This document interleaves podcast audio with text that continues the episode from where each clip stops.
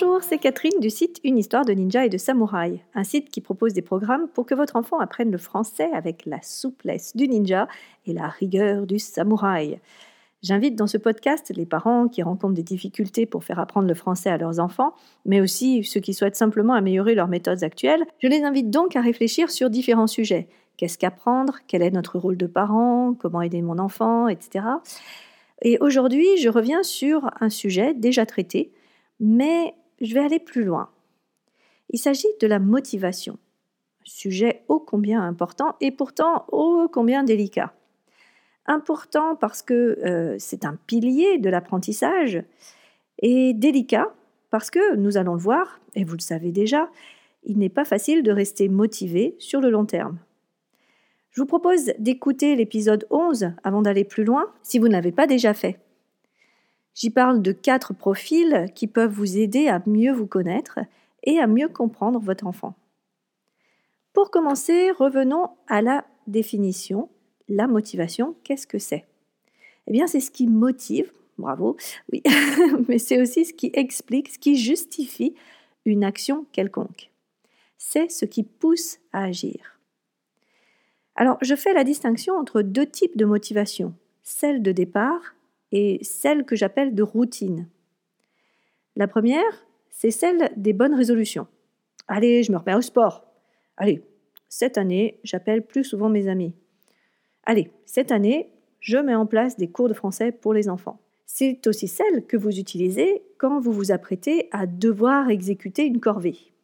Oui, il faut de la motivation pour préparer le repas, pour étendre ou plier le linge, euh, pour faire le ménage ou pour donner des cours de français à ses enfants. Qu'est-ce qui vous fait passer à l'action? La deuxième motivation, celle que j'ai appelée de routine, c'est celle qui, une fois que le mouvement est lancé, nous fait tenir. C'est celle qui fait que nous ne lâchons pas à la moindre difficulté. Posez-vous la question, dans quelle motivation êtes-vous? À la recherche de quelle motivation êtes-vous? Les rouages qui se mettent en place ne sont pas tout à fait les mêmes. Car dans l'un, on ne sait pas vraiment ce qui nous attend, alors que dans l'autre, on a déjà une expérience. Voilà pourquoi il est souvent plus facile de motiver un enfant à suivre des cours de français au début. L'enthousiasme, la joie, l'attrait de la nouveauté, tout ça entraîne nos enfants et nous-mêmes dans un très joli mouvement, ce mouvement de motivation. J'ai dit souvent, mais pas systématiquement, car l'un des premiers freins à la motivation, cette envie de se lancer, de passer à l'action, de se mettre en mouvement. Ce sont, ce sont nos pensées. Oui, nos pensées vont influer sur nos émotions, qui vont elles-mêmes dicter notre comportement. Un exemple, la corvée de patates. Vous avez 2 kilos de pommes de terre à éplucher. Vos pensées sont alors, vous m'arrêtez si je me trompe, ça va être long et ennuyeux. Ah, ça m'apporte rien. Une fois la purée faite, de toute façon, elle va être engouffrée en deux temps trois mouvements, et puis sans même en merci. L'émotion qui se dégage, ça va être euh, de la tristesse mêlée à de la colère un peu. Résultat, il va vous falloir un gros effort pour vous y mettre, euh, ou alors vous allez plutôt faire des pattes. Je vous partage maintenant les pensées d'un ami à moi. À chaque fois qu'il était de corvée de pommes de terre, il pensait au bon moment partagé avec sa femme et ses filles autour de la purée fumante, arrosée d'un succulent jeu de viande. Et puis, euh, rappelez-vous, la joie de faire un volcan. Résultat, il se dédouanait de cette corvée avec plaisir. Ces mêmes pensées vont le suivre quand, lorsqu'il a fini un premier kilo, il entame le deuxième. Mais attention, ce n'est pas aussi simple, et ça ne suffit pas.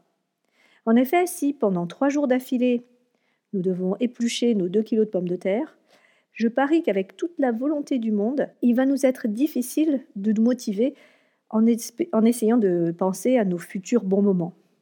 Pourquoi? Parce que nos pensées changent, elles évoluent, elles prennent en compte finalement les nouvelles expériences. Voilà pourquoi notre joie, pourtant sincère, s'étiole avec le temps.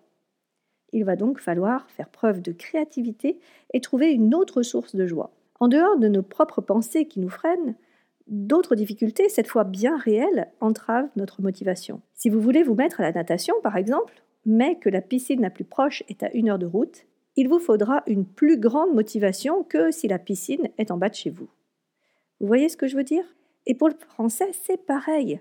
L'apprendre dans un environnement où la langue locale est autre demandera bien sûr plus de motivation que si vous êtes dans un pays francophone. Et puis enfin, il y a autre chose. Souvent, nous croyons que cette motivation, une fois déclenchée, va durer. Or, ce n'est pas vrai. Il y a des hauts et des bas, des moments où l'on est très enthousiaste et d'autres où l'on traîne des pieds. Et vous savez quoi? C'est OK. Le tout étant de ne pas lâcher complètement, d'avoir juste un peu de souplesse. Lors de mes ateliers d'écriture, par exemple, c'est flagrant. Certains de mes ninjas, comme je les appelle, vont être super enthousiastes, motivés et productifs. Et puis, la fois suivante, ils vont avoir plus de mal à se concentrer ils ne vont pas avoir d'idées. Euh, bref, ils vont pas vraiment s'impliquer. Peu importe, j'ai toujours sous le coude des moyens pour euh, leur faire retrouver le sourire. Mais sans vous dévoiler mes petits secrets, il faut bien que je les garde quand même un petit peu, je vous donne quand même les trois principes que j'applique lors de ces ateliers. Le premier principe, c'est écouter et savoir faire la part des choses. Savoir distinguer les vraies et les fausses excuses. L'enfant a été malade la veille de l'atelier d'écriture, il est normal qu'il soit encore un peu fatigué. Vraie excuse. L'enfant cherche à écourter toutes les phrases pour en écrire le moins possible et il prétexte que c'est parce qu'il a mal à son poignet. Hmm, fausse excuse. Et c'est valable aussi pour euh, celui qui accompagne l'enfant. Euh, si vous-même, en tant que parent, vous repoussez le cours euh, parce qu'il y a une pile de linge qui vous attend pour être plié, ça, ça sent la fausse excuse. Vous avez par contre un rendez-vous chez le dentiste et vous ne pouvez vraiment pas décaler le rendez-vous, c'est une vraie excuse. Donc, démêlons le vrai du faux. Deuxième principe, rendre plus facile. Si vous avez prévu de courir et que la veille vous avez préparé votre tenue et vos baskets, vous allez être plus à même de passer à l'action que si le jour même vous devez rechercher au fin fond de votre placard. Rendre plus facile dans le cas du français à la maison, c'est, d'un commun accord avec son enfant, se donner une heure de rendez-vous et convenir d'une durée par exemple c'est ranger ses affaires de français toujours au même endroit pour les retrouver facilement. Et cette notion de facilité, de, vraiment de facile, c'est aussi, euh, ça passe aussi par celle du plaisir. Un beau stylo, un joli carnet, ça peut aussi faciliter l'envie d'écrire. Le troisième principe, c'est changer ses pensées. C'est le plus difficile. Pourquoi? Parce que nous ne nous rendons même pas compte que nous pensons. Détecter ces pensées permet pourtant de prendre du recul et de s'ouvrir sur d'autres pensées qui, elles, vont plus nous pousser à passer à l'action. Des pensées qui vont vous faire éprouver de la joie, du plaisir, du bonheur, et vont petit à petit déclencher des comportements, un langage du corps et un choix des mots qui vont inviter votre enfant, mais aussi vous-même, dans une voie beaucoup plus agréable et où l'effort sera moins ressenti comme une charge. Vous n'êtes pas obligé de me croire, mais avouez-le, ça donne envie d'essayer, non? En résumé, on se méfie des fausses excuses, on facilite du mieux qu'on peut les choses et on essaie de changer nos pensées. Vous saurez que vous avez réussi quand l'action que vous cherchez à mettre en place devient une habitude. Alors j'ai évoqué dans ce podcast mes ateliers.